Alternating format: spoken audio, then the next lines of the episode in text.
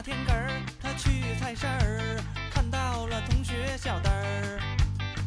小灯儿说：“我要娶媳妇儿，这对我们家可是大喜事儿。”可说什么叫做娶媳妇儿？难道这件事儿真的很有趣儿？娶媳妇儿都不知道什么事儿，回家去问问这个你爸的娘们儿。妈妈妈妈，什么叫做娶媳妇儿？难道这件事儿真的很有趣儿？儿子，你这个傻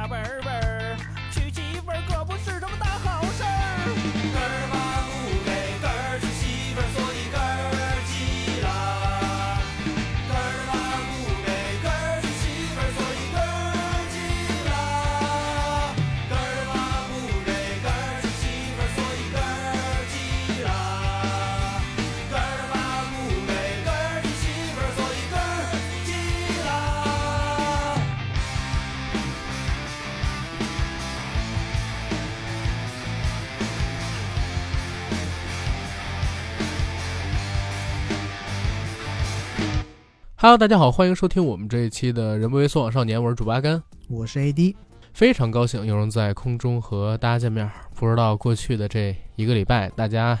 高兴吗？高兴，我觉得大家可能都高兴不起来吧。我们这期节目录制的时间呢，是在二零二二年的十一月二十六号的下午，这算是临时一期加更的节目，对吧？嗯，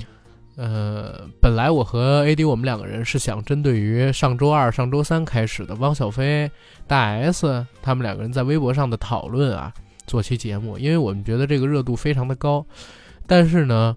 热度高来高去，高来高去，到了昨儿晚上，其实也不是昨晚上，今天凌晨吧，我我发现原有一些其他的事儿，比汪小菲、比大 S 更值得我们去讨论，哦不不不，但是呢，你是到今天凌晨，我是从昨天凌晨就开始了，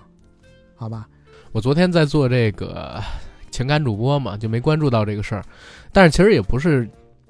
这一件事儿啦，对吧？其实这几个礼拜，像我跟 AD 这种，我们时常要关注国内外最新的消息的朋友们，都有一些渠道了解到好多事儿呢，对吧？一九四二的这个发生地啊，什么这个那个的都有事儿。是，所以啊，就是今天临到录制，我跟 AD 我们俩决定，呃，还是聊大 S 跟王小飞他们这事儿。不过我们可能想换一个方向，我们就不聊他们夫妻俩最近这段时间发生的糟心事儿了。我们来聊聊他们这出闹剧里边让我们俩关注到的一个人，啊，一个大写的人，张兰女士。我觉得呀，不光是我们俩，我周围的好多朋友都告诉我，说他最近粉上一人了，粉上了张兰。战兰，现在人有外号哦，对吧？战战斗的战。好，我说实话，我也是最近这两天，因为看了很多不太好的、糟心糟肺的这种新闻吧，然后闲下来无聊的时候呢，突然看到有网友总结的一篇帖子，说张兰这人啊，真是一个永远在战斗中的独立女性。然后捋了一下张兰在自己人生当中经历的一些事情，比如说小的时候被下放到湖北啊，跟随父母一起，然后凭借自己的个人努力，把爸妈从湖北给救回了北京，或者说给调回了北京。然后婚姻出现问题的时候，毅然决然的到了加拿大，打六份黑工，挣两万美金。本来已经拿到了加拿大国籍，但是他放弃了，选择回国创业。什么都没有的时候，带着点钱创立了阿兰酒家。然后到了九十年代末，事业本来蒸蒸向上的时候，自己最爱最爱的弟弟被黑恶势力给弄死了，然后消沉了一段时间。等到自己再重新崛起，那已经是两千年之后，人家办了《俏江南》，然后用十六本书、几个纸箱规模的这样的一个奥运会餐饮竞标方案，拿到了二零零八北京奥运会唯一中餐供应商的席位，最后享誉国际，又做了蓝会所，然后再到被境外资本下了套。撬空了俏江南的股权，把他踢出了董事局，于是痛定思痛，重读商学院，又在二零二零年和自己的儿子汪小菲做了麻六记，现在搞直播带货，一天哎炫好几罐酸辣粉，早晨九点直播到晚上凌晨两点，一天十四十五个小时。五八年出生的老太太，这样的人生怎么能不叫战斗中的人生？不能让我们称它为一句战蓝呢？我当时看了这个帖子，真是百感交集。我说。感觉不管大 S 跟汪小菲他们婚姻这档事儿谁对谁错，我暂且不说，我只是说以一个企业家的角度，人家张兰这份精神跟创业的态度，跟人过六旬还愿意这样折腾，精气神这么旺盛的去战斗的状态，我是非常值得学习的。所以呢，今天我和 AD 就临时改变了选题，要和大家聊一聊张兰女士她的自传，她的九条命，来聊一聊张兰是怎么成为现在我们看到的湛蓝的，然后也给大家在现在这个环境下来给大家提提劲儿，对吧？我觉得现在这个时局里边，大家需要打一打鸡血。正向的给自己补充一点能量，有助于自己坚持下去，迎来最后的胜利曙光，对吧？汪小菲和他妈比起来，我觉得就是一个特别带不动的队友。嗯，每一次张兰女士在直播间里重拳出击的时候，我觉得都分析的有条有理，有理有面儿。但每到汪小菲在微博上发出一些文字的时候，我怎么就觉得他像喝了假酒一样啊？人没喝假酒，人喝茅台啊，喝的高浓度的这个粮食酒，没上头，但是还是醉人。我跟你讲，就是把控不住自己情绪。但是我是因为这两天看了张兰那篇文章嘛，我跟 AD 就翻了一下他的自传。其实现在在微信读书上边就直接可以看的，免费阅读，叫《我的九条命》。在那里边，其实我自己认为啊，我可以归结汪小菲现在性格的成因是啥？嗯，因为在那个自传里边，他其实提到几个事儿。第一呢，就是提到了张兰的丈夫汪喜先生，说汪喜呢其实是满清遗老遗少，家里边号称有正黄旗的血统，曾经姓金，后来改姓汪，所以呢。汪喜本人年少的时候是特别英俊，又有风度、儒雅、善良，这是张兰写的自传里边对她丈夫的评价。追她的人呢特别多，张兰其实是上赶着追的汪喜，而汪喜其实有一个自己一直忘不掉的初恋，因为初恋的家庭比较贫困，一直被汪喜的母亲，就是张兰的丈母娘嫌弃，所以俩人不能在一起，最后选择了张兰。包括他俩第一次吃饭那五块钱也是张兰出的。嗯，请汪小菲的父亲汪喜爬了一趟香山，然后吃顿饭。然后在他们俩去吃饭的过程里边，他描写了一件事，说当时坐公交遇到有这个摸钱包的。当时北京的这个治安环境也不是特别的好，毕竟八九十年代嘛，大家也都知道那会儿还在严打，还严打可能还没开始，因为是八零年代初的时候，两个人在公交上边遭遇了扒手。张兰那性格风风火火的，上去就要跟扒手争论。汪喜干了一件什么事儿，你知道吗？把张兰拽下了公共汽车，然后训了一顿张兰。但是训的内容是：你这样在人公交车上跟扒手作对，你不怕人家报复你吗？到时候把你打了一顿怎么办？张兰在自传里边是这么描写的：我当时丝毫没有感觉到这个男人的怂，只觉得啊，他真包容。他爱我，想的也真全面，也很爱我。但是我觉得有意思的地方是哪儿啊？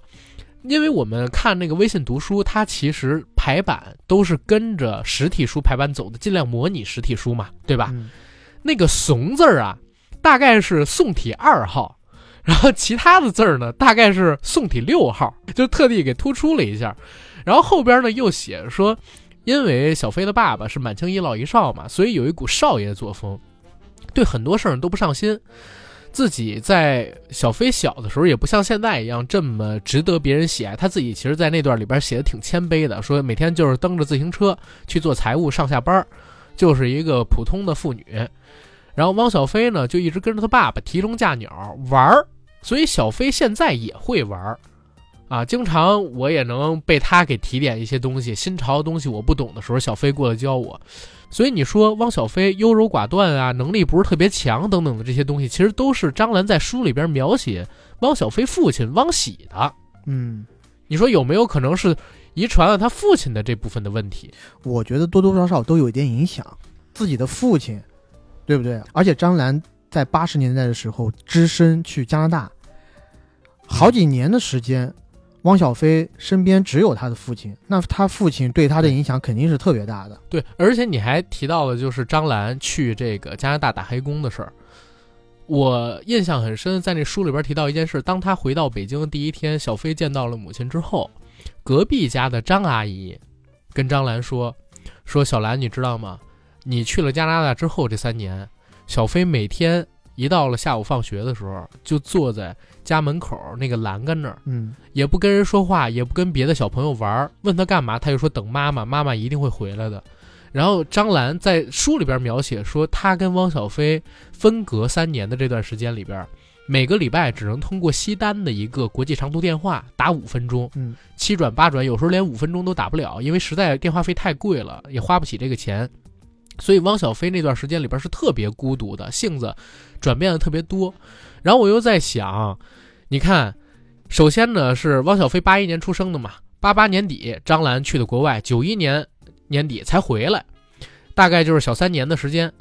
然后再加上一回国没多久就跟汪喜离婚了，而且汪喜这个人呢本来就爱玩，也不是特爱管孩子，再加上张兰一回国就创办了这个阿兰酒家，每天都扑在。饭馆里边说，汪小菲小的时候连写作业都是在饭馆里边写的，自己也没什么太多的时间顾着他。陪汪小菲的人是谁呢？是张兰的弟弟，比张兰小十岁，拿张兰当妈的同母异父的弟弟。然后这个弟弟因为张兰从小到大都比较强势嘛，都各种照顾，所以他弟弟也是一个优柔寡断的性格，所以就导致小飞的成长过程当中，父亲跟母亲都是比较缺席的。然后我就突然之间回想起了二零一五年，你还看过康熙临停播之前小 S 上的那一期，呃，汪小菲上的那一期吧？嗯，你还记得吗？汪小菲当时在那期里边提到一件事儿，说自己第一次去大 S 他家就被大 S 家那里边一大帮的亲戚给感染到了。他从小就特别想生活在这种有特别多亲戚、特别多家人陪伴的环境里边，温暖的环境里边。所以第一次去大 S 他家的时候，感觉特别好，一下就想融入进去。所以我那时候就觉得，他其实是从小到大比较缺少陪伴。虽然母亲非常爱他，但客观时间陪伴他的比较少，而且一直在创业、工作、赚钱什么的。没错，所以也导致他渴望家庭的温暖，渴望有一大家庭。再加上，其实我我这可能就是偏见了啊，我一直觉得就是母亲比较强势的家庭。如果孩子是男孩的话，孩子长大了之后呢，总会照着自己的母亲的性格去找自己的另外一半。我自己仔细回想了一下，汪小菲过去我知道的三段恋爱啊，外加现在这个张颖颖、大 S、张雨绮、安以轩、张颖颖这四个人都是挺强势、挺能折腾的。你听过？张颖颖那个别的女人睡觉转账五百万，跟前妻再联系，私下联系转账一千万这个事儿吧。嗯，大 S 肯定是一不安实的人，安以轩现在也出来在搞一些事儿，也不是特别踏实。张雨绮呢，当时还传出来她跟汪小菲两个人互扇巴掌是吧？是对互扇嘴巴，是在长安街还是在哪儿？我忘记了。大庭广众之下扇嘴巴就算好了嘛？张雨绮老师那之前都是拿刀要 要人命的角色，拿刀是啊，要捅王全安，可我也惊了当时。但确实，你这么回过头去一看，他就是喜欢强势的女人，但是自己呢，本身又没有那么雷厉风行，对吧？也没有那种他所说的北京爷们儿的霸气。其实我我真觉得汪小菲啊，有一个词在自己微博里边出现，对他评价特别好，嗯，就是“北京孩子”，不是北京爷们儿，是北京孩子，就 是行事作风特像一孩子，喜怒无常，然后有贼心没贼胆儿，经常放些狠话，转头就秒删微博，知道吗？喜怒无常的样子，做事不成熟，多像个孩子，又像北京人一样爱要面子。而且他最近的一些微，我就是看他微博表态，我就觉得，哎，这家伙是不是有一些些的分裂呀？因为你说他家里这些丑事是谁抖出来的？还不是就是他自己？完了以后呢，又在微博上跟网友说：“求求大家了，给我们家留点面子，我不想再纠缠下去了。你不想再纠缠下去了，你一开始你就别说呀。当然了，可能站在他的角度上来说，啊，他已经被人欺负到墙角上了。但又接着你的话下去说，如果他真的向往一个，呃，有很多人的一个大的家庭的话，那现在这个结果，我觉得你如果可以和，对吧，海峡对岸的。那一家人还保持一个好的关系，说不定你现在还多了一家子韩国亲戚呢。对，你看他不仅有一个在海峡对岸的亲戚的家庭，然后北京又多了一个妻子的家庭，对不对？对，然后还多了一个韩国的连襟，这肯定是满足了他对家庭的向往的，就是现在这样东西。但是这个东西有点说远了，咱也不太调侃人家，咱也不说这事儿谁对谁错啊。嗯，我们还是把话题回到张兰身上。然后最近这两天我看张兰直播呀，我发现这老太太真是，先不说值得我们学习那些奋斗的精神、爱折腾的精神，我就先说她直播真是个天才。太有点了，你知道吗？太有梗了。你看，又是在直播间里边卖这个绿茶配卤蛋套餐，嗯，又是在直播间里边学人打碟，又卖床垫儿，然后卖速食米饭。人家说这米饭可能泡有点久了，他说没事，我就喜欢吃软饭，你给我拿八盒软饭，吃的高高的。卖眼线笔，然后说眼线笔啊，不仅能描眼线，还能画戒指呢。你看我这画了一个，这是八克拉的，你要多大我给你画多大。对，我觉得我当时看到新闻的时候，就是说，因为我没有实质性的看过张兰直播很长时间啊、我只是通过微博上的片段啊、去揣摩它的精髓。当我看到绿茶和卤蛋起来的时候，我就说，哎，这可能不是在影射某一对夫妇吧？某一对贤伉俪，我一开始还觉得应该不是的，到后面直到他说：“哎，这个笔嗯可以画戒指”的时候，我就说啊，原来真的是百分之百在还原这一对贤伉俪的幸福生活，而且卖床垫那个也挺牛逼的。嗯嗯，挺牛逼的，而且还说呢，床垫上边可以吃酸辣粉儿，大不了就沾点污渍嘛，对不对？这也是影射了大 S 送回那个 S 酒店当时那床垫上边有污渍的事儿。然后除了这个事儿，我还在 B 站上边看到有一个人发的视频，那视频里边是这样的：张兰呢举着一包酸辣粉儿，眼泪流着，想孩子呀，怎么能怎么能不想孩子呢？那金汤花椒鸡啊，我现在都记得，怎么能不想孩子呢？但是没办法呀，这孩子就是回不来啊。不管怎么着，我觉得见爸爸见奶奶，寒暑假你让他回来总没错吧。但不管说啥，这嗯金汤花椒鸡啊，永远摆在脸前边儿。然后还有一个也是网友剪出来的，张兰应该是以前还没有出这次事儿的这个对话，是这么说的：说进入直播间里边的宝宝们啊，你想骂兰姐几句无所谓，你想黑兰姐几句也无所谓，但是你干嘛要跟好货过不去呢？不信你就点开兰姐的直播间下边链接，这些购物车里边都是很好的货，大家别跟好货过不去，对不对？真应了他在自传里边那句话：“别人朝我扔泥巴，我用泥巴盖大厦。”就是该挣钱挣钱，该直播直播，啥事儿不往心里搁，或者往心里搁了，但对人家不叫事儿，目标非常明确，我就瞅准了，我现在要东山再起，要挣钱，这真是目标非常强。我觉得他能做到这一点，其实特别难得。你看我们在抖音嗯和快手上面，我们经常看到有过气的一些明星在那带货，但这些明星最怕啥？最怕直播间下面有小黑粉儿。有很多明星是完全受不了黑粉儿的一点点攻击的，而且要和黑粉破口大骂啊！首当其冲，嘎子，对吧？嘎子之前 攀嘎之交的时候，那么多黑粉在底下骂他，他真的是跟黑粉在那儿对骂的。嗯，但是呢，你越跟黑粉对骂，越能激起这些网民的战斗欲，而且你还越 low。像兰姐这种，就是真的是做过企业的人，而且我觉得呢，胸怀特别宽广。你知道我觉得他像谁吗？他像大傻。最近你要是看大傻直播的话，小太阳老去他直播间里，因为小太阳也去什么王以太呀，也去 也去什么那个呃盖的一些朋友们的直播间里。每当他一出现，那些人呢，哦特别慌，一不给画面，二不给连麦。只有大傻，大傻说：“你忙着在丛林里边抢肉吃的时候，你也听听我的新专辑，做一些关于我的梗，让我也红一红，我线下的门票好多卖一点儿。我真是觉得人大傻这点儿格局大，你知道吗？玩得开，人家忙着在丛林里边抢肉吃的有他。但有一点，我觉得大傻能这么做呢，首先他的这个反应力是够强的。嗯，有很多 rapper 不敢跟他直面去调侃一些梗，很有可能是因为自己反应力没那么快，人抛一个梗出来啊接不住，你知道吗？徐真真那种，就我的麦克风，我的麦克风该往哪里交，没有啊关系，没有关系。跟 Damn Shine 不一样，大傻不一样，知道吧？哈，对，但是说回那个张兰啊，我最近两天其实最被呃张兰女士吸引的是她回复大 S 那段声明。首先，他是仿着那个大 S 文风写了很长很长的一些东西啊，但是最重要的就是最后那句话：“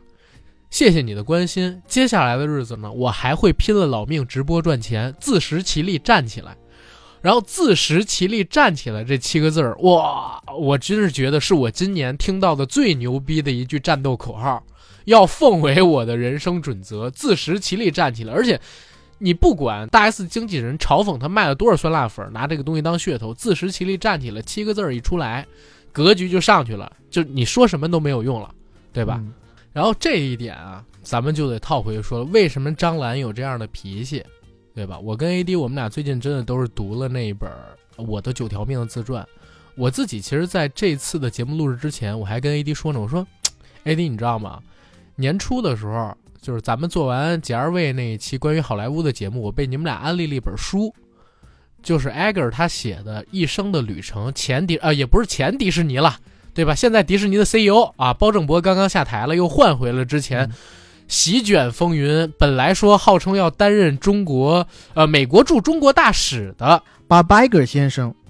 在几年前从迪士尼 CEO 上退下来的时候，当时美国社会上是有很多人支持他竞选美国总统的，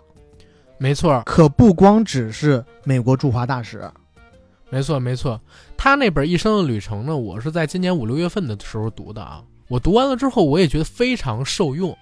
呃，就像 AD 所提到的，在那期节目里边，打工皇帝，我觉得一点都没错。但是我读了张兰这本自传之后啊，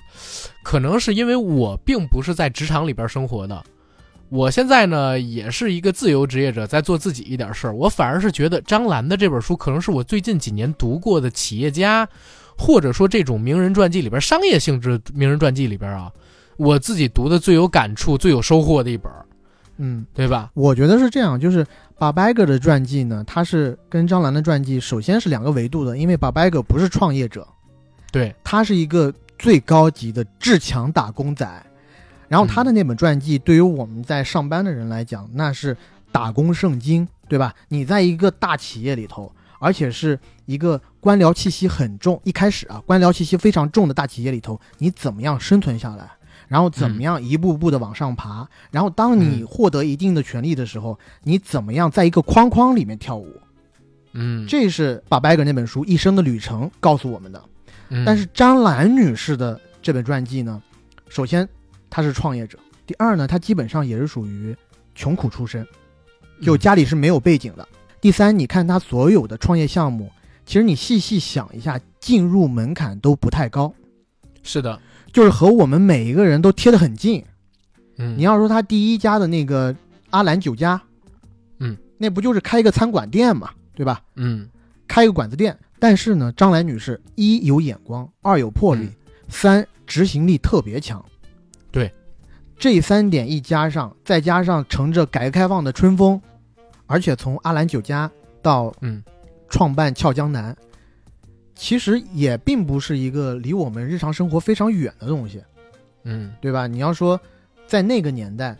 全国具有代表性的连锁餐馆是少，但并不是像呃腾讯、百度这样，嗯，你在这一个细分领域里面仅此一家的存在。对。但是做高端的，而且又出名的，做商务餐饮的，俏江南当年真的做到独一份儿。嗯，尤其呃我们这种在北京的，我们小的时候就是零八零九年，真的都知道俏江南，然后也都想着以后上了班去那儿吃一顿。嗯嗯、我在看自传的时候，我觉得是这样，就是他的选的行业都不是那种高精尖的行业，但是他的后面的思考是做足了功夫的。对，比如说他选定做阿兰酒家的时候，他为什么选定做川菜？就是因为在这个细分赛道上面竞争很少，嗯当时候川菜在北京还没有真正的兴盛起来，因为在当时北京的餐饮市场上，川菜其实并不算是一个特别热门的菜系。在那个时候，川菜在很多人的印象当中，其实它大部分还是那种小吃、小面儿，对吧？低端，对，低端市井和这些词联系在一起的。嗯那真正有头有脸的人呢，在那时候基本上都会去一些粤菜馆，或者是一些海鲜餐厅。对那会儿港商港资是热门嘛，所以北京开了很多的粤菜馆。对，张兰那时候呢，他就觉得，哎，一是川菜其实做起来没有那么复杂，第二呢，他对食材的包容度比较高，因为它味道比较重嘛，就不会像粤菜一样要一些特别嗯新鲜的食材，也不会存在特别严重的积压食材的问题。所以他当时就选择用川菜作为突破口，啊，建了这么一家阿兰餐厅，然后越做越大。其实我自己看他的那个自传，我总结出了他能成功的几个点。第一个点啊是能吃苦，然后这个能吃苦其实也是跟他的人生经历是挂到一起去的。第二个点就是 A D 刚才所说的敢想敢干，执行力强，嗯对吧？然后第三个点，其实我还总结了一个，是我看他在自己写自己经历的时候提到的，就是他非常善于给别人画大饼，或者说发现别人人性当中的优点。因为你看直播也好看这个张兰和自己下属相处的状态也好，包括你看他自传里边描写他创业中的过程也好，不管是他看上了谁，想把他挖到自己团队来，第一件事都是先和那人推心置腹的聊一聊，发掘那个人身上的优点，然后给他画大饼。同时呢，如果那个人遇到了什么困难，绝对是一马当先，有义气，要帮你，让人信任你，作为家人一样的信任你。这是我发觉他能够创业成功的第三个特点。然后最后还有一个特点，就是他非常懂得帮助别人，同时也善于从别人那儿获取到自己需要的帮助。这是他自己写进自传里边的一句话。这句话怎么解释？其实也可以一会儿我们在详聊他自传的时候跟大家来讲一讲，嗯，对吧？然后我觉得这样吧，咱们别分开聊，太散了。咱现在就直接进他的自传，好不好？先从他的童年嗯开始聊起。我简单讲一下张兰女士她的童年。其实张兰的自传开篇并没有讲她出生以前和出生之后太多的东西，一进场就是她八岁将近十岁了。那个时候，她的母亲刚刚再婚，有了一个继父。她不知道自己的父亲去哪儿了，甚至从没见过自己的父亲。每次一问起自己的母亲，母亲就跟她说：“父亲啊，在打游击，在经历一段很艰苦的时光，如何如何的，对吧？”所以呢，自己对父亲这两个字儿一直以来都很遥远。等见到了继父，一个电子工程师啊，见到了他之后呢，才开始有父亲的印象。又因为没见过之前的父亲，所以很快就接受了。但是继父到了他家之后，其实对他是很严格的。我自己觉得这种严格，甚至有些时候到了过分的程度。当然，也有对他好的时候，比如逼着他学习，哪怕是下放之后还逼着他听音乐、听交响曲，要锻炼他的审美。但是有些时候呢，拳打相向也是有的。然后我们说的中国式教育，或者甚至不能叫中国式教育吧，就是我们往常聊到继父这个词儿的时候，可能会有一些偏见，在他的身上也存在，都是张兰从小到大承受。我在看的时候，我觉得更多是中国式的体罚式教育，就是在那个年代，嗯，大部分的中国家长不会把小孩的这个健康想的那么的严重。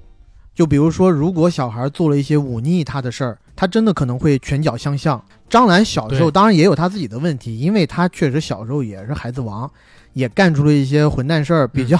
比如说他妈妈和他继父生的那个弟弟，对吧？建中，嗯他有一次在家里头和弟弟玩这个躲猫猫，他就把弟弟啊放在了一个箱子里，让弟弟藏在那儿，把箱子推进了床底，然后他自己玩着玩着呢，就忘了有弟弟这回事儿了，就出去玩了，然后过了很长时间再回到家里，结果就听到哎弟弟在箱子里面敲箱子的声音，箱子盖儿又重，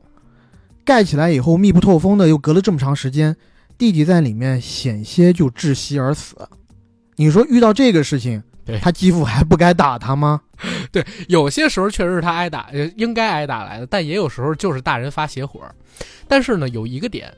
他在自己这整个自传里边，其实并没有完全详细的描述过自己母亲和父亲为什么会分割开来，也没有特别详细的描述过自己父亲的家族是怎么样的。但是通过只言片语呢，我自己总结了一下，我觉得还是比较贴近于事实真相的。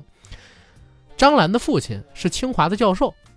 啊，在清华任教，而且呢，家里也有满族血统，可以算得上是遗老遗少。在建国初期的时候，其实呢，就是被划分到了成分不太好的那部分家庭里边去。那还没等文革开始，因为张兰其实是五八年的，那会儿文革还没开始呢，应该是打击右派的时候，他父亲就被划归成了右派，而他母亲呢，曾经在他父亲被划归到右派刚刚开始被批的时候啊，呃，在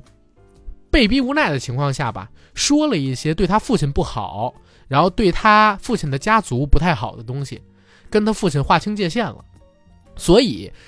张兰自传的一开场就讲到，他哥哥、还有他自己、还有他母亲都被奶奶家赶出来了，而且奶奶还特别恨张兰的母亲，说是他害了自己的父亲。所以他们一家人只能住到姥姥家里边去，原因应该是这个，这是通过后边的只言片语我们总结起来的。对，而且他的哥哥还被他奶奶家给接回去了。对但是我看到这儿的时候，有一点特别感动，奶奶重男轻女，所以最后过了差不多不到两年吧，把哥哥给接走了。中间有聊过一个事儿，奶奶把哥哥跟张兰他们一起送到姥姥家之后，特别想孙子，经常会派人，因为还是家族大嘛，哪怕成分不好，还是有钱的，经常派人给哥哥送一些巧克力呀、糕点之类的东西，那在当时是很贵的吃食。然后张兰是这么描写的，她说哥哥当时年纪小，总是自己一个人到厨房把东西吃了。他是这么写的，因为我看过很多的名人自传，还有很多人的回忆录，其实不少人都有过类似的经历。但他们在描写这段经历的时候，如果说哥哥吃了东西没给自己吃，哪怕心头的这个结放下了，也会在描写的时候说哥哥当时可能不愿意给我吃，或者怎么样。但是张兰在这儿描写的是哥哥不懂事儿。我其实回看他整个自传，有可能是人设啊，但也有可能就是他这个人看人的时候还是比较善良的。因为我发现整个自传里边，不管是他描写自己的敌人坑了自己俏江南的人，还是自己创业路上离开自己的伙伴，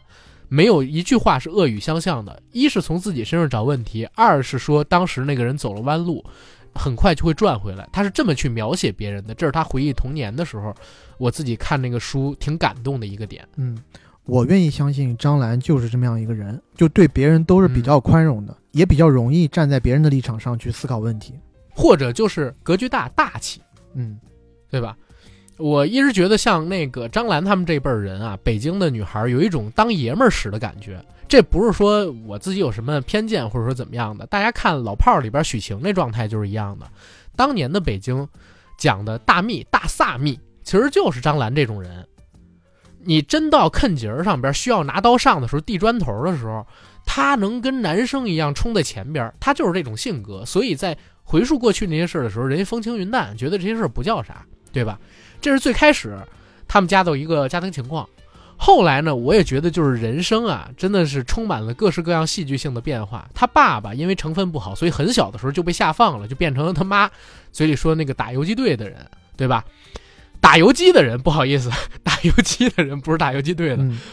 但是他母亲呢，也没有好多久，跟继父刚结婚没多久，文革就开始了。他母亲因为也是家里是满族嘛，对吧？成分也不太好，虽然出落的漂亮，有一段时间还经常成为当地这个高干的舞伴儿，可是呢，也被安排成了他们那个机关里边的搞卫生的保洁。有一天发礼品的时候出了事儿，这礼品是啥呢？是一毛主席像，夜光的。张兰母亲当时正扫地呢，所以也没在意，就把毛主席像夹自己胳肢窝里了。可是他夹胳肢窝的时候，没想到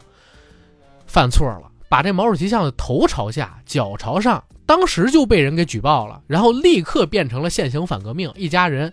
被打配到没有没有，湖北。他是不小心打碎了。啊，打碎了吗？那可能不好意思，我看看没看漏了一点儿。对，但是总之这一家人呢，就立刻被打到湖北去了。其实这儿还有一个点，就是他的继父本来是可以留在北京的，但是继父觉得，呃，张兰的母亲那个时候身体不好，然后呢，他也确实是真爱嘛，就陪着一起去了湖北。然后他们被下放到农村里应。该是张兰母亲那时候是怀孕的状态吧？他孩子是到了，就是他的弟弟建中是到了湖北之后生的，但是我看那个时间线写的不是特别明，我不知道是当时怀着，还是说到了那儿之后又怀的。总之呢是这样，就到了湖北。他们到湖北的第一天，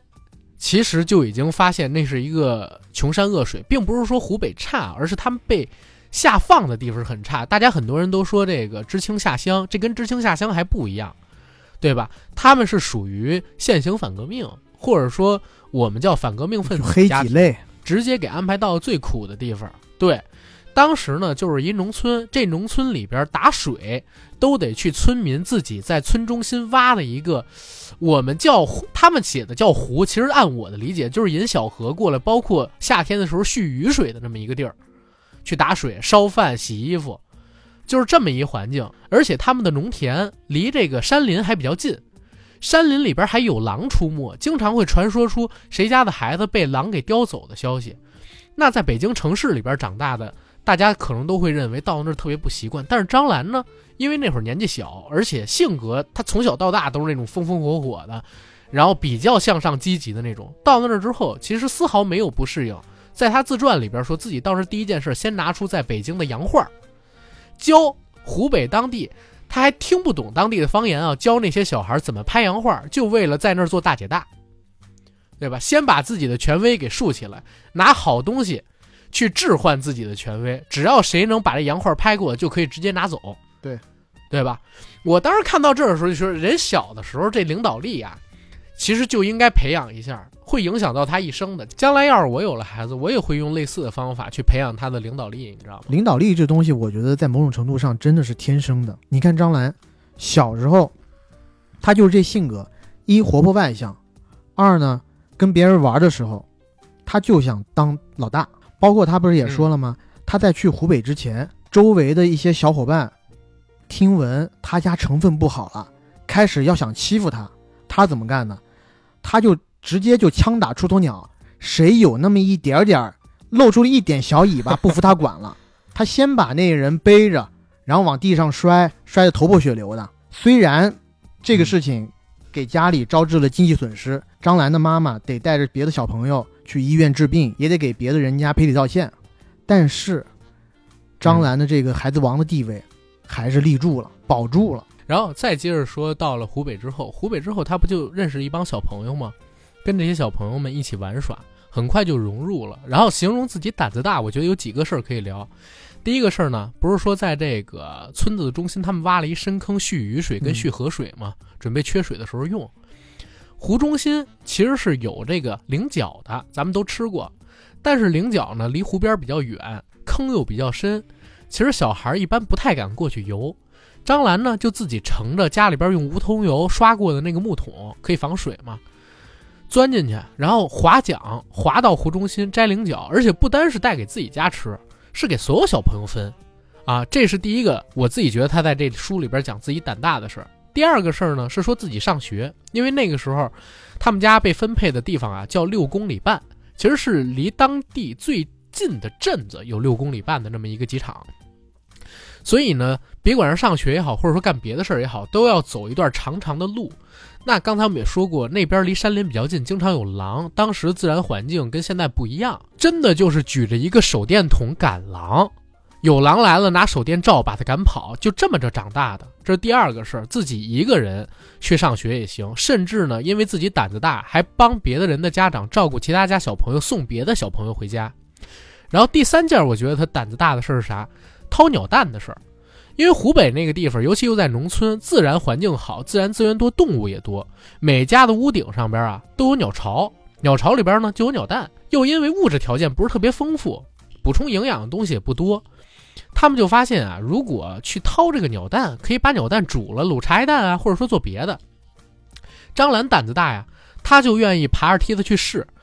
当他爬到一半的时候，其他小朋友递给他一个东西，递给他荷叶，说鸟蛋不仅人爱吃，蛇也爱吃，所以鸟蛋旁边是有蛇的。如果当时一使劲儿，或者说一着急没看见蛇，蛇窜到你嘴里，或者说咬你身上一口，得不偿失。如果真窜到你嘴里了，就用这叶子包着蛇身子，有摩擦力，可以把它给拽出来。张兰形容自己当时是有点惊了，特别害怕，但是为了面子也要强撑着去把这鸟蛋给掏出来，而且也是讲掏完一窝又一窝，最后也不是只给自己家人吃，是给所有的小伙伴们分了，对吧？就是这一块，这是小的时候就形容他自己的胆子大。而且愿意当孩子王，想当大哥，想当大姐，这还是很小很小的时候啊。你要往大了看，就发现这姑娘更不一般。刚才不是说他爸很早之前就已经被下放，下放到唐山去了。然后他妈呢，跟自己的继父是张兰差不多快到十岁左右，就文革开始之后被下放到湖北去的。那在湖北上了几年学，差不多就是快十年吧，高中该毕业了。小姑娘自己脑子里边有想法，从小在北京长大，在城市里边生活，家庭环境又还算可以的，有家底儿嘛。按他的说法叫奇人，这人我挺烦一地儿。他在那书里边就不厌其烦的，就是一遍又一遍的说自己家是奇人啊，什么血统高贵啊什么的。这可能是他性格上边我自己觉得一个挺讨人烦的地方，但也无伤大雅。还是说他就是这个人性的故事啊。等到自己十六七岁，高中快毕业了，他就觉得自己不能留在湖北，因为他觉得如果留在湖北当地，自己这辈子有可能就只是一个纺织女工了，。就是最好你也就是个纺织女工。所以他当时干了一什么事儿呢？离家出走，没有告诉母亲，没有告诉继父，自己一个人偷偷到了这个铁轨旁边去扒火车，扒上一辆。他看着标识是往北京走的拉煤的车，上了人家的货仓，就待在煤堆里边，一路颠颠簸簸的到了北京。火车当时是在通县建站，所以是通县下了煤，他跟着一起溜下了车，然后满脸都是煤灰的小姑娘，那会儿也就十几岁，一路边走边问边搭车，凭着记忆找回了姥姥家。嗯，找回姥姥家是干嘛呢？他就想通过自己的方式帮继父和母亲回北京，调回北京，因为那个时候文革已经快结束了，有背景的关系好的，实际上都已经走了。他眼看别人走着急啊，但是继父呢，那个人又没什么能力，母亲这个人呢又体弱多病，那时候因为生弟弟，好像是得了风湿性心脏病，身体特别不好。当然，他这一块儿也补一下，一个是不想自己做纺织女工，再有一个也是觉得母亲如果在湖北待下去，没有好的医疗条件是受不了的。他出于这两个原因回去，怎么帮母亲呢？跟奶奶那边一问一琢磨，发现哎，母亲有一领导姓严，他管他叫严叔叔。虽然没见过几次面，但是自己小学同学特别好的一女闺蜜是这严叔叔的女儿。他立刻就联系到了这个严叔叔的闺女，因为小时候孩子王嘛，大家也都记得。而且张兰年轻时挺漂亮，大家可以看她自传里边好多张年轻时候的照片。她年轻的时候特别像王，PS，对，也没有科技与狠活什么的，就是还是出的挺好的。当时呢就联系到这女儿，知道他爸的办公室。第二天，自己单枪匹马冲到严叔叔的办公室去了，进去就说：“严叔叔，救救我妈吧，救救我妈吧！我妈在湖北那块儿都已经快不行。”就这样，连着哭了几天。本来这严叔叔啊不为所动，他又想别的招儿，让姥姥呢做了一大盆红烧肉，还有狮子头，给严叔叔带过来了。小嘴儿跟抹了蜜似的，说：“严叔叔，您听我说，只要您帮我这忙，我让我姥姥天天给您做。对，”严叔这个时候已经快被打动了，接下来又使了一招是什么呢？叫上严叔叔的亲闺女，跟自己一块儿过去，带着吃的，看着他吃，自己哭。一起哭。严叔叔的闺女陪哭，对，就一起哭。这严叔呢，又可气又可笑，然后又心疼，就写了调令，把这个张兰的继父和母亲调回了北京。所以说，他们一家人的命运是因为张兰产生了改变。很多人都讲说他们家背景不一般啊，如何如何。那那个年代被下放的人多了去了，最后没调回北京的也多了去了，对吧？你没办法说那个年代谁的家庭情况好，谁家庭情况不好，那可是什么十年啊，对吧？这块儿就能看出来，人家从小到大有一股侠气，有一股敢想敢干的气质。对，而且他刚找到那个严叔叔的时候，他说了，严叔叔之前在他妈妈身体还好的时候，他妈妈在北京，那时候类似于舞场交际花吧，对吧？长得又漂亮，很多人都想跟他一起跳舞。这严叔叔应该也是和他妈妈跳过舞的，对他妈妈也是有印象的。啊、当他说出他妈妈这个事儿的时候，正相反，严叔叔虽然记得他，也记得他妈妈，但是一点儿都不想帮他们家，就是非常的冷漠与冷淡。是但遇到挫折，我觉得对于嗯很多人来讲，包括我，你想那么点大的小孩，如果遇到别人的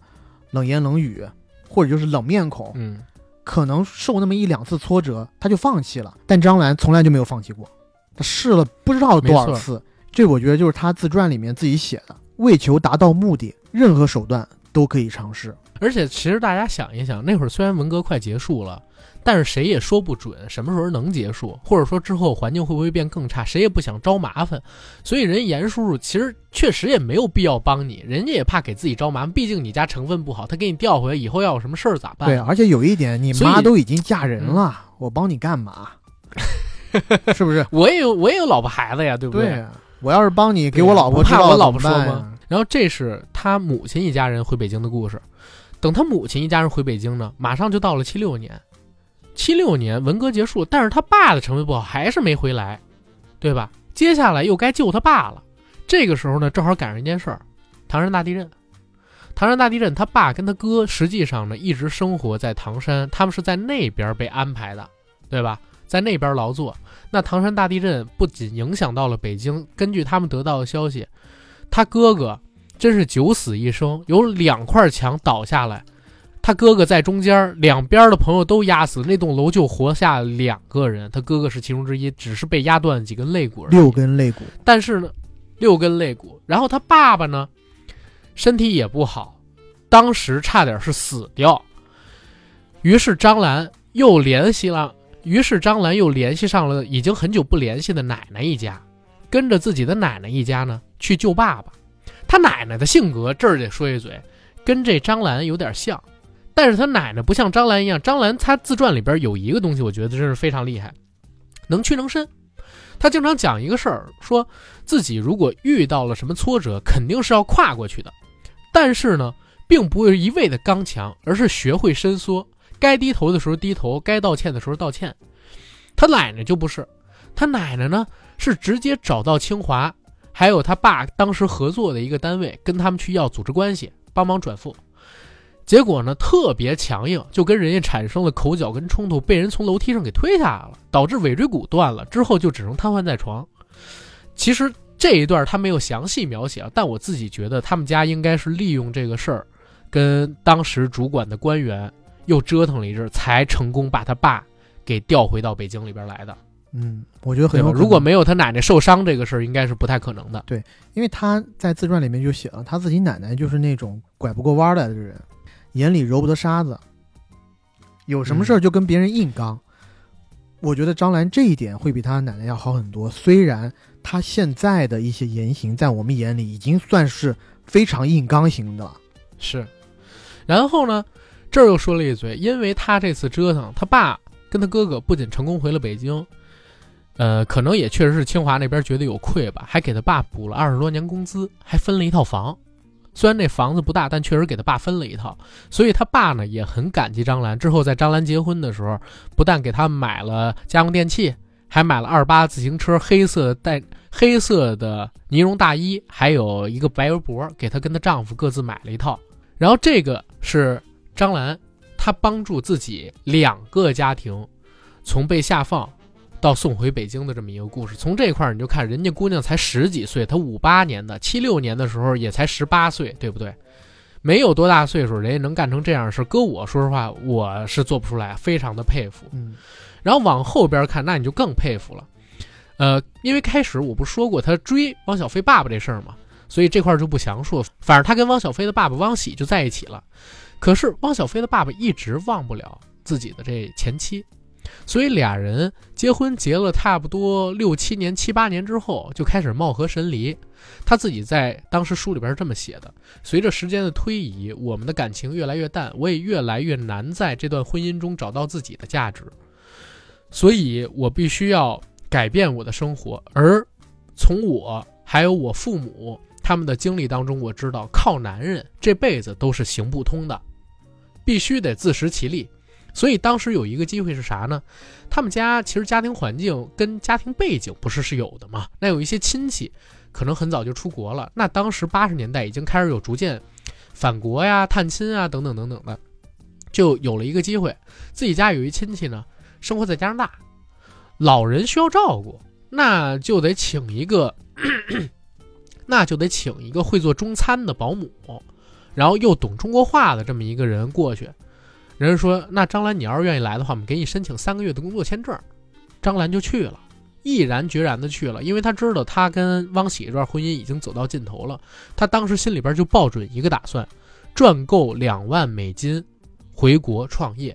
到了加拿大，人干什么？首先啊，是帮着他那个亲戚照顾老人，这个点肯定是没跑的，一个月呢能挣几百块加元。第二件事，找其他的兼职。因为自己的工作签证只有三个月，他知道自己得黑在加拿大，所以就只能以黑工的身份去参与各种各样的招工。比如说，到餐馆里边去刷盘子，啊，去切墩儿，偶尔呢还炒个菜，甚至还要做些体力活。他在里边描写过说，加拿加拿大人不是吃牛排嘛，对吧？他有时候早晨六点多起来，到人店里边先把卫生给打扫了，然后呢去扛牛排，十几斤重的牛排，人家一个人一上午搬十八块，而且干事特别积极麻利，就是为了挣钱，为了钱啥都不顾了，就一定要赚到这两万美金。所以当时的老板呢也特别爱用他，最多的时候六份工，干六份工。然后等这家的老人照顾完了，自己的护照没了，自己的工作签证没了，就一直黑在那儿，去不同的人家里边做保姆啊，照顾老人啊，等等等等的，一直在攒钱。而且呢，在那段时间里边，他因为特别想孩子，一直特别想孩子，所以每天晚上一想到汪小菲就以泪洗面。可是没办法，每天每个礼拜只能通过西单那边的一个长途电话跟孩子打五分钟，因为舍不得钱。中间呢，他有一句话。或者说有几句话，一个事儿，我是印象很深。那几句话分别是啥？他说，八十年代的人都觉得出国是最好的选择，因为国外的物质条件比较丰富嘛。可是他真的到了加拿大之后，发现八十年代出去的那批华人，好像生活都并不怎么样。首先是他先在一个饭馆里边见到了自己父亲的同事，他父亲是清华的教授哦，也是一个清华的教授，在当地做厨师。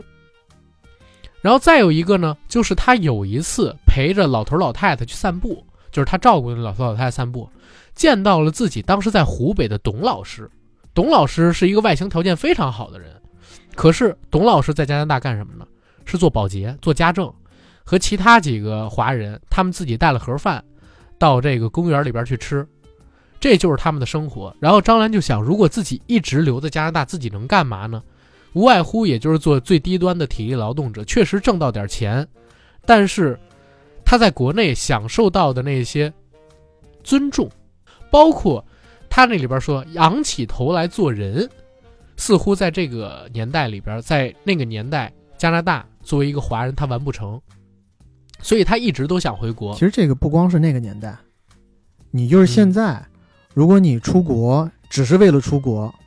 没有做好你出国以后或者拿到别的国家的身份以后，你在那个国家可以做一份什么样的事儿？很多人其实，呃，我就说作为华人啊，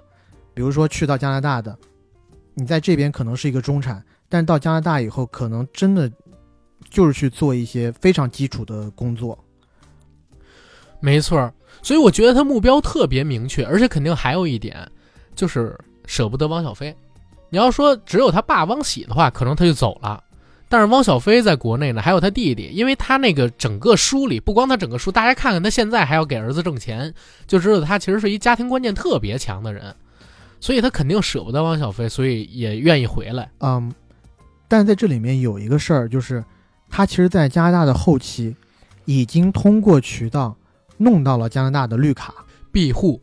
政治庇护，，类似于政治庇护的东西。然后当时他应该是请嗯。当地的一个比较有名的律师，还吃了一顿饭，嗯。那顿饭大概花了一千加币，嗯，前前后后吧，很贵，对，很贵，他也很心疼。但是他因为能言善辩，能说会道，也很会拉关系，嗯。让别人心甘情愿的愿意帮他去呃争取这个绿卡，他最后也拿到了。拿到了，但是自己又放弃了加拿大的国籍。其其实就是九零年代初，九零年、九一年左右，当时就是人道庇护，中国的华人在外的话都很容易申请，也用不了多少钱。当时很多人都因为这出去了，就留在那儿了。但是张兰这种能回来的确实非常少，而且还放弃的确实非常少，因为咱们国家也不承认双重国籍，十八岁以后，所以这一段的话其实是真的啊。然后呢，攒够了钱，毅然决然在一个圣诞节前夕回了中国大陆，见了自己的儿子，之后跟自己的老公办理了离婚，张兰就开始创业。然后就是 A D 讲的那套，当时为什么要选做这个川菜呀、做切破口啊等等。但是我觉得不光是他对于整个市场的细分做得好，他这个阿兰酒家具体该怎么盖、怎么办、怎么运营都想特别清楚。首先呢，是当时他选择川菜，是因为第一啊、工本比较便宜，对吧？用不了特别名贵的食材，不像粤菜那样，而且他觉得粤菜也在走下坡路了。再有一个点，他在湖北嘛，其实对那个地域的菜都是比较熟的，对吧？虽然跟川菜不是一个菜系，但是也比较接近吃辣。然后再有一个点是啥呢？他要做出差异性，差异性在哪儿？先从装潢上边着手，他用竹子作为阿兰酒家的主装饰物。为什么选竹子？是因为他去湖南当地实地考察的时候，他去四川当地实地考察的时候发掘到的。而且这块我觉得有一个特别牛逼的地方，他其实呢当时只是选了垫纸，选垫纸他也比较精明，他选了当时周迅、黄渤、沙宝亮、吴秀波他们都在驻唱的那个王府井底下的长安 House，在那旁边开了一家馆子。对吧？那家馆子是当时北京最红的夜总会，不但有最多的驻唱歌手，当时的外国人，包括那谁，那那个叫什么坂本龙一，你知道吗？坂本龙一八十年代末来北京拍《末代皇帝》，还去过那儿蹦迪哦。当时北京只有一家 disco，就是那儿，嗯，当时只能让外国人去，后来才变成中国人也有，然后还有里边各种驻唱，但确实是最火的地儿，他就选在那儿了。然后他到了四川当地。去挑厨子，然后去挑自己该从哪儿买食材什么这个那个的时候呢，先去了当地最好的一家这个酒呃，先去了最好的一家饭馆，而且谁告诉他这个饭馆的呢？是列车员儿。他在列车上跟人列车员打招呼打熟了，嗯，对吧？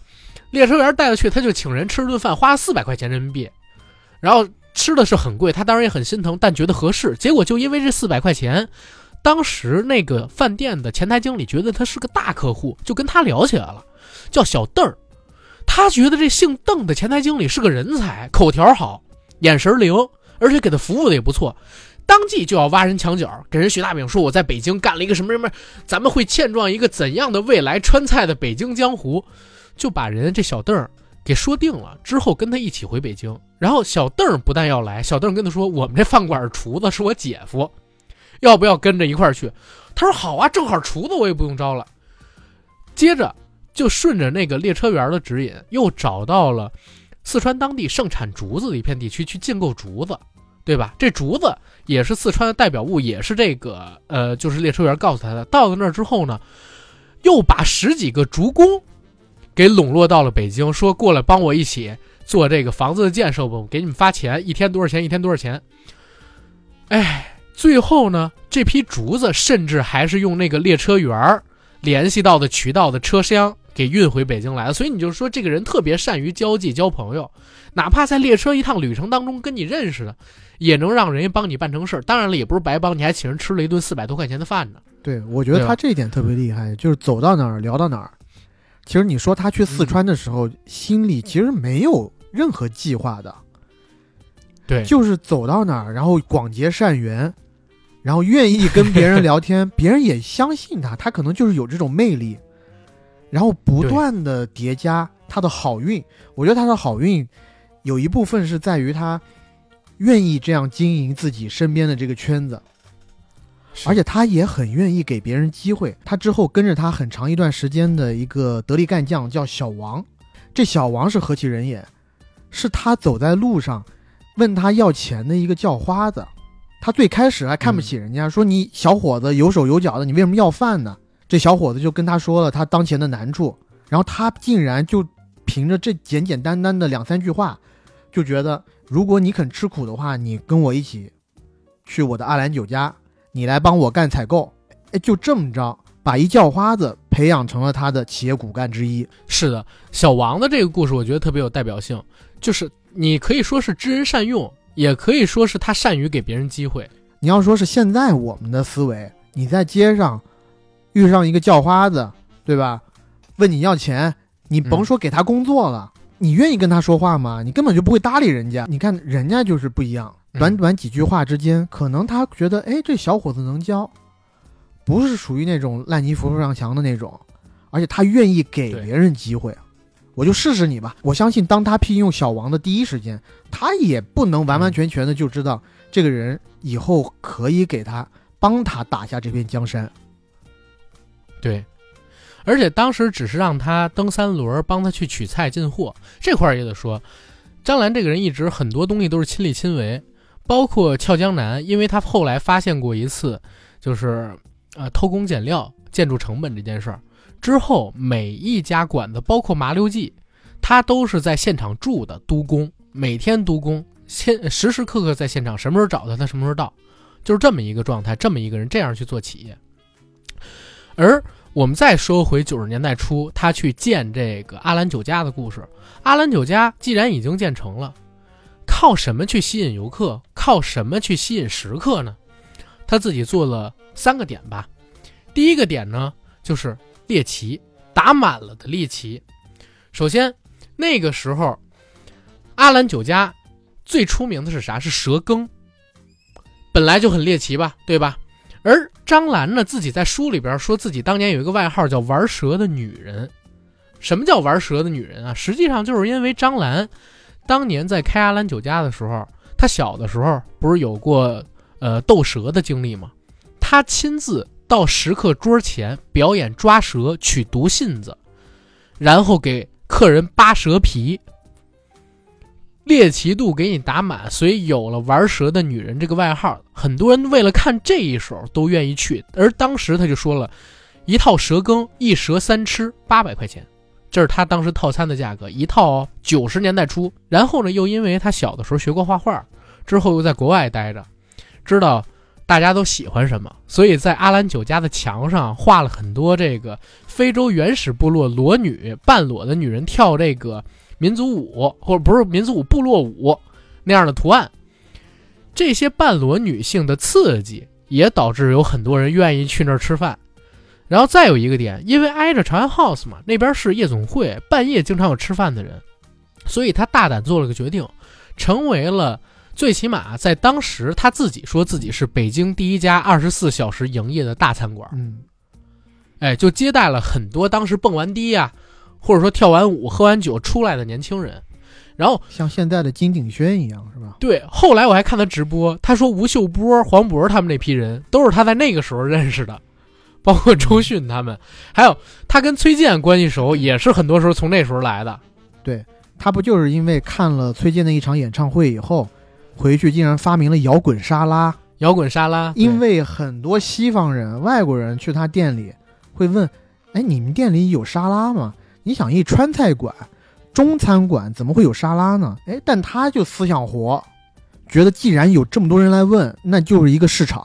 嗯，既然是市场，就有钱赚；既然有钱赚，就不能让别人赚了，他得来赚了。然后他整个摇滚沙拉的这个开创也是他自己无意中想到的，因为那一次崔健请他去看他自己的演唱会，但因为他呢忙于工作太累了，就在那儿睡着了。一觉醒来，哎，演唱会还在唱着。至于台上唱什么歌，好像跟他无关。他满脑门子都是怎么把企业继续做大做强的 官司。这时候就想到了，有很多外国人想吃沙拉，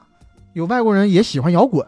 嗯，他说摇滚和沙拉能不能结合起来？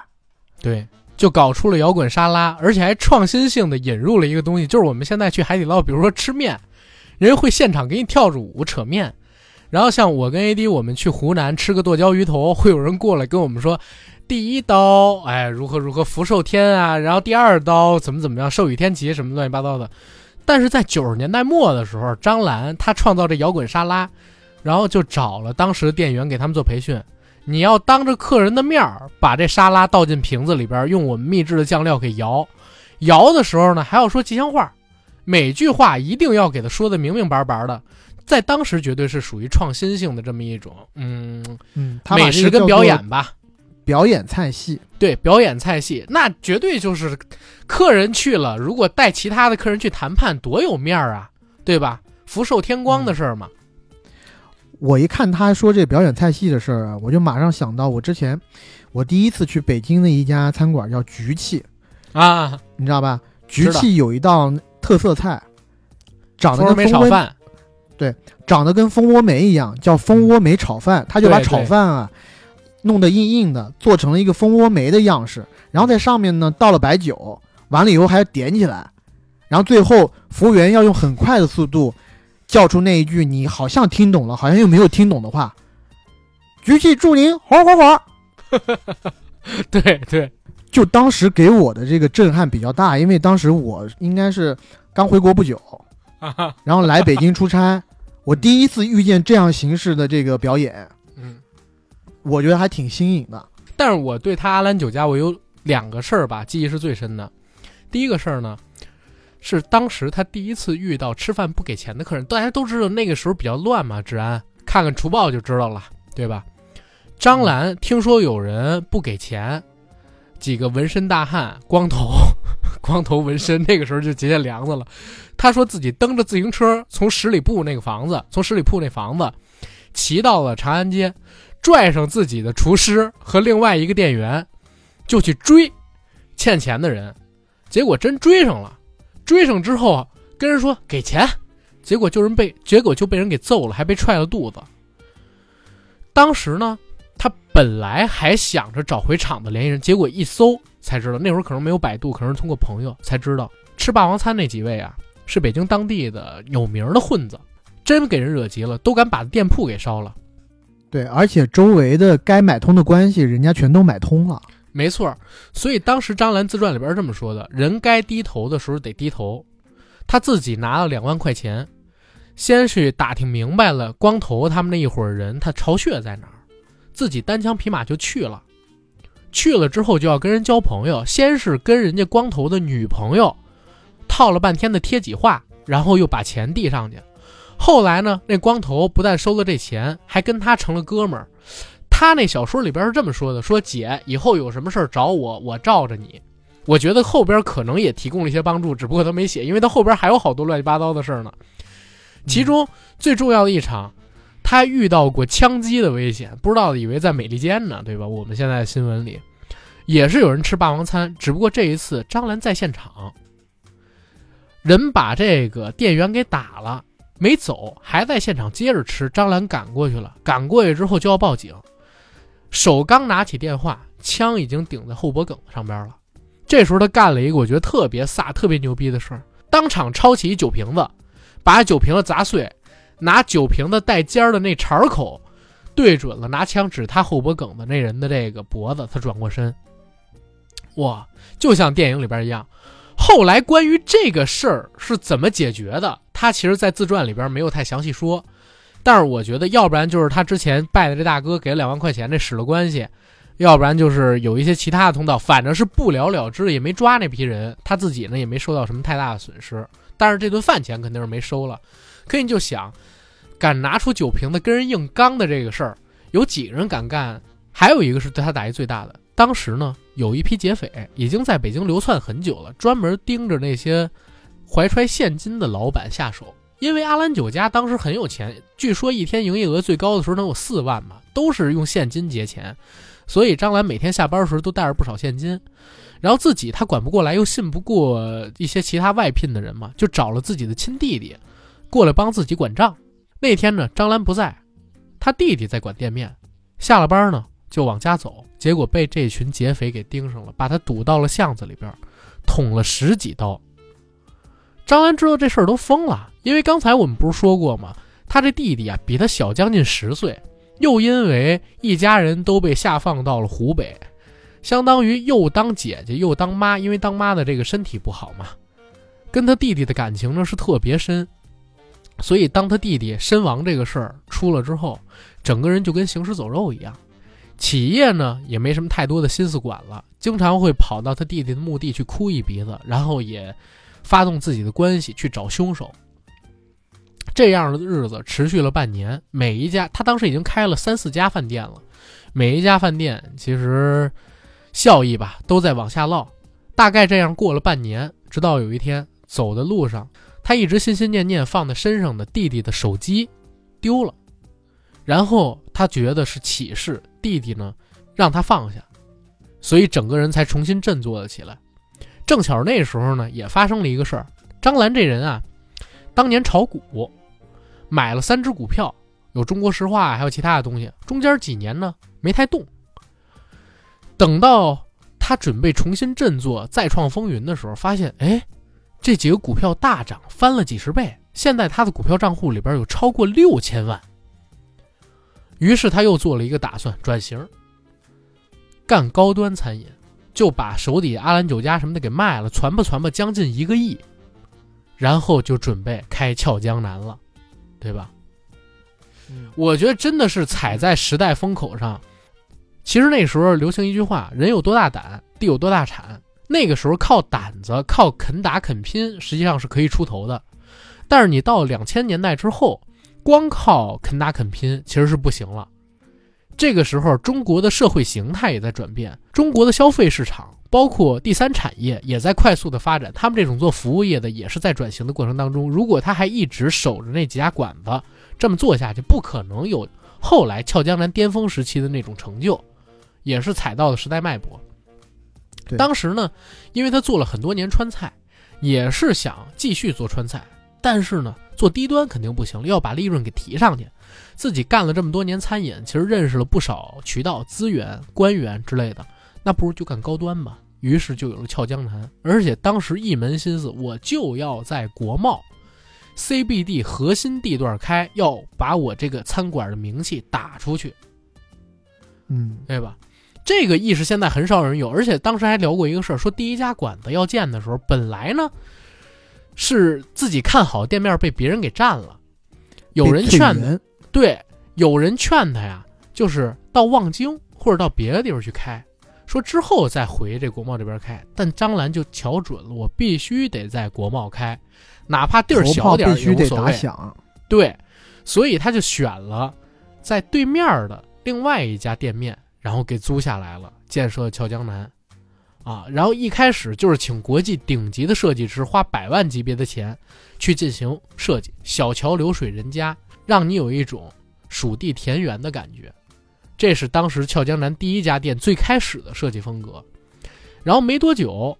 就凭借着自己的创新菜式，还有优质的服务，每一天客似云来，立刻俏江南这牌子就打起来了。而且张兰这个人特别牛逼，是在哪儿？手里不留现金，只要有钱就开新店。他说那个时候经济也好，然后他自己胆子也大，只要有钱就要滚雪球，绝对不留现金，一定要开店。甚至呢，他到了零八年才买了自己的第一套房子，之前一直都没有买，就是因为钱都用来开新店了。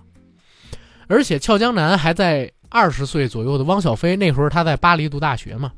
他的建议下，在全国的餐饮里边，最起码民营餐饮里边，第一个引进了 CRM 系统。这样的话呢，就把每一天进购、出购的所有的食材，还有餐料，都进行了系统性的标准。龙虾不论斤论只，菜不论斤论颗，肉不论斤论头，论不同的部位。一盘鱼香肉丝用多少后臀尖，用多少萝卜丝儿之类的，全都给你写的清清楚楚，全都标准化。这样的话，就防止了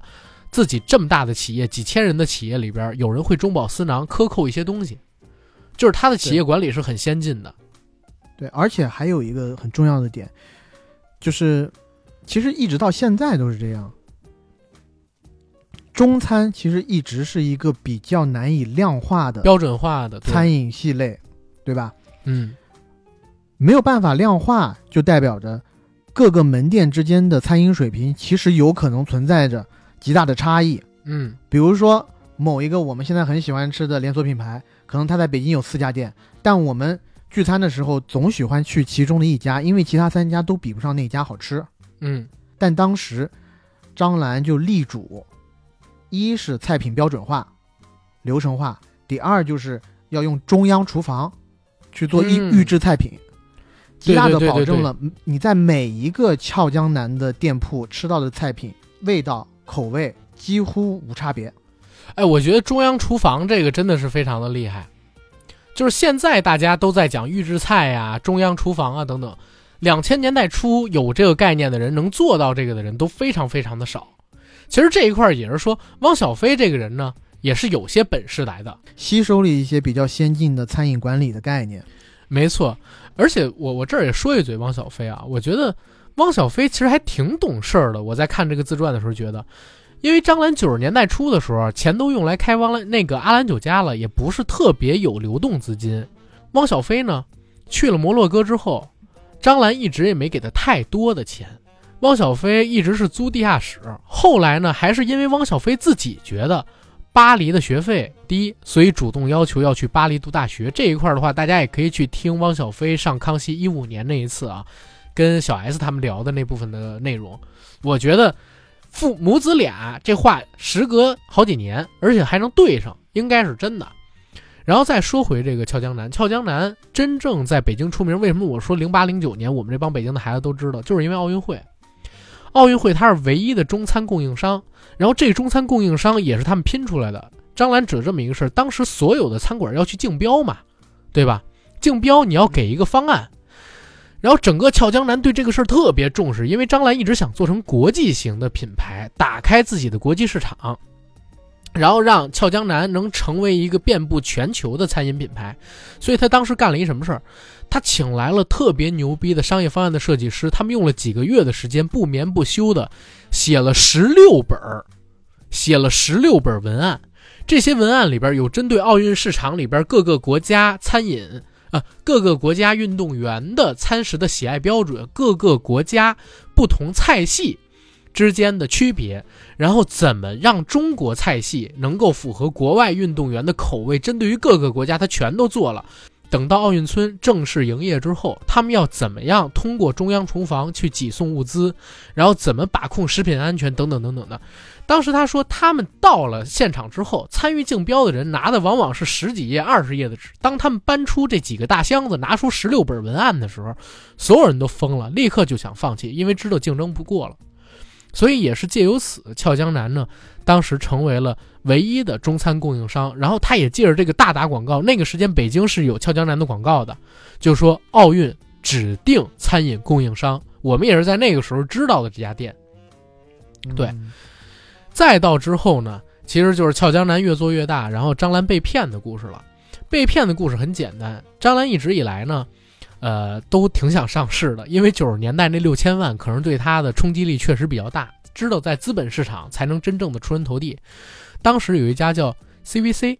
的海外公司，最开始是鼎晖啊，鼎晖呢投了张兰两亿，占有了百分之十的股份，但是呢，张兰不分红。张兰说我们要把企业做大，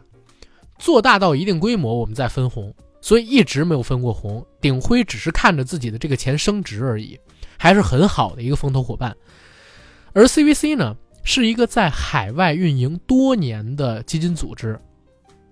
这个组织在当时找来了张兰，跟他说：“我们 CVC 想给你注资，同时呢，不单是给你注资，我们还要给小肥羊啊、全聚德呀等等中国一系列的知名的餐饮品牌进行注资，最后把你们联合起来，打造一个全中国覆盖的餐饮集团。你们都变成子品牌，但是你持有这个整个大集团的股份，到时候再以这个集团的名义做成像百盛、像麦当劳一样覆盖全球的这么一个店面。你现在只是做蛋糕，但是呢，我现在是让你做蛋糕房。张兰就被这个给撬动了，于是和 CVC 签下了一些合同。这些合同里边呢，虽然张兰拿到的钱，但是置换的是自己的股份。最开始只有百分之二十多，但是逐步逐步的，自己的股份慢慢被稀释，稀释越来越少。而且，这个合同呢是对利润有要求的，如果完不成利润，其实就是对赌协议嘛。它里边是包了百分之八的利息，这些钱并不是平白无故给你的。可是没想到，二零一二、二零一三年之后，中央八项规定出台了，俏江南主打的高端餐饮，你也知道，就是八项规定之后不允许大吃大喝嘛，嗯受到了重大打击，所以呢，这个对赌协议相当于没完成。但是协议里边又写了，你首先你是包的利息，第二你承诺了业绩增长，就有点像张国立当时跟这个华谊也签了一个对赌协议，然后没有完成业绩，张国立就得疯狂的在一六年、一七年、一八年那几年去上综艺挣钱，就是为了还这个钱，对吧？现在看到的张兰他们也是一样，只不过张兰更惨，被踢出了俏江南。被踢出了俏江南，但是我觉得，就是这个经历牛逼的地儿在哪儿？有一个事儿，我一直都是在讲张兰的故事，但我没有刻意去提，我准备就在这个时候讲的，就是一定要知错能改，发现自己的问题，而且呢，要学会学习。这个事儿在哪儿？我自己在看张兰写自己怎么被俏江南踢出去，因为他这个书就是几年前写的，刚被踢出去半年，他写的这本书嘛。他说自己没有想过死，也没有想过绝望。他觉得，第一，自己肯定是遇到了坏人，这种人呢，坑害了他们的俏江南，但是自己就没问题吗？他说自己也有问题，因为我就不懂金融。如果我懂金融，他也不能骗我。我本来在当时已经拿到了上海交大的硕士，他本人是工商大学工商管理专业毕业的，北京工商。后来呢，又去了中欧商学院跟长江商学院，但是在遇到了这个事儿之后，他发现自己真的是有不足，所以又立刻报了一个加拿大的一个呃金融专业的硕士，然后又去认真的学了几年回来。然后我前两天等等等等，嗯，这不是拐弯抹角的，就是说长江商学院这些逼啊，sorry，这不是拐弯抹角的，就是说去长江商学院学 MBA 的这些人，嗯，其实不是去学知识的，就是去混圈子的嘛。你这句话很对，为啥？前两天他直播还提到了这个事儿，他是这么说的，他说我们跟人家签这个协议的时候，其实是差不多十年前，十年前中国的律师也不懂这一套的。你们有没有发现，俏江南出了事儿之后，现在我们的案例已经成了商业案例了，已经成为经典商业案例了。你别看现在的律师跟你叭叭的说我们当时应该怎么做怎么做，十年前我们也是找了中国最顶尖的律师的，他们不懂，对，这我相信。对吧？十年前中国玩金融，呃咱都不说十年前，就现在你中国玩金融，你跟一些西方的这个老牌资本主义国家比，其实也是要吸收一些教训的。我觉得啊，要吃一些亏的，跟人硬碰硬的话，何况他们这种民营的企业，真的没有这个经验。他说当时我们就是被骗了，我们也不懂，我们找律师，律师也不懂，就大家根本识别不出来这个套。那个时候，中国有几个人接受过风投？那个时候天使投资都是一个非常稀有的名词。天使投资火起来也就是这十几年的事儿，然后我们当时都不是天使投资，我们是那么大规模的一个企业，所以我们肯定是也是有错的，人家对方肯定也有错，我不会说对方全是错，我自己没错，我不懂就是最大的错，这是他直播里边说的，然后又说，但是我们也有好处，第一呢，我们吸取到了教训，我们从这个呃，我们从这个困境里边爬出来，我们不会再犯。第二。就是用我们俏江南教育了整个中国的企业家，让他们不会犯这些错。我说这个格局真大，不管人家说的是真是假啊，但起码这个格局，这话说的是没有问题，对？吧？然后他就一直提到一个事儿，就是我当时发现自己的不足，我就立刻又报了一个商科去学，啊，然后直到我学完，我才明白当年我错在哪儿了。我觉得这一点真的特别值得推崇。嗯，就你看，最近世界杯起来了，有那么多人，对吧？就因为赌球不顺利，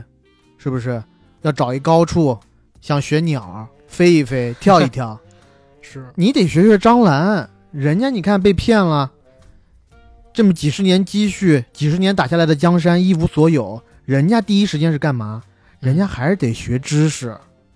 对不对？你赌球输了，你你是你学不到什么知识，但是你也得不能放弃啊，不抛弃不放弃，对不对？所以你看，人家呢就从这个跟头里边爬起来了。但是我现在回看整个《麻溜记》，你就发现人家的定位做的特别好。中央八项规定出台之后，俏江南本来就降过一段那个餐饮的价格了，就是他们餐食的价格。麻六记嗯，其实在北京这几年做的非常的火，是网红店来的，而且也开了很多家。然后大家如果现在去看麻六记，它的人均菜价在大众点评上边很清楚，就是一百二到一百五，其实就是平民菜系了。然后又因为疫情来了，人家快速的就发展预制菜、速食、走直播，所以我就说真的是一个打不倒的铁铁娘子，打不倒的铁娘子，就是总远能找出招来，人家要跟你干下去，就是生命不息，折腾不止。而且我我真的我最近看他几场直播，跟这 B 站上边网友们整理的这个直播，他那个精神状态之饱满，完全不像一六十五岁的人。所以啊，说到这儿，其实我们也可以做个总结，我们也可以回到开头，我们说为什么要讲张兰的故事，我们说可以给大家提气。其实就是因为这两天我跟 AD 在读了他自传之后，我们发现真的是不管面临什么样的困境，总能有人找到出头的机会，总有人能摔倒了之后爬起来，对吧？然后总有人嗯能自食其力站起来，然后他自食其力爬起来，然后站起来，然后爬出来的根本条件是什么？就是一定要不服输，一定要敢折腾，不息，对，战斗不止。没错儿，就绝对不能放弃，不能让自己置于一个绝望的境地，不管面对什么样的困难。没错，没错，没错。所以我觉得聊到这儿，咱们这期节目可以收尾了，啊，对吧收尾了。收尾了。我们的节目《硬核电台》已经在全网各大播客平台同步播出，欢迎各位收听、订阅、点赞、砸赏、转发。我们也欢迎在微博和微信平台搜索“硬核班长”，关注我们的官方媒体账号，还有 AD 钙奶爱喝奶 AD 的微博账号。想加群的加 J A C K I E L Y G T，加管理员的个人微信，让他拉您进群，和我们一起聊天打屁。好，本期节目到这儿，谢谢大家，我们下期再见，拜拜。拜拜。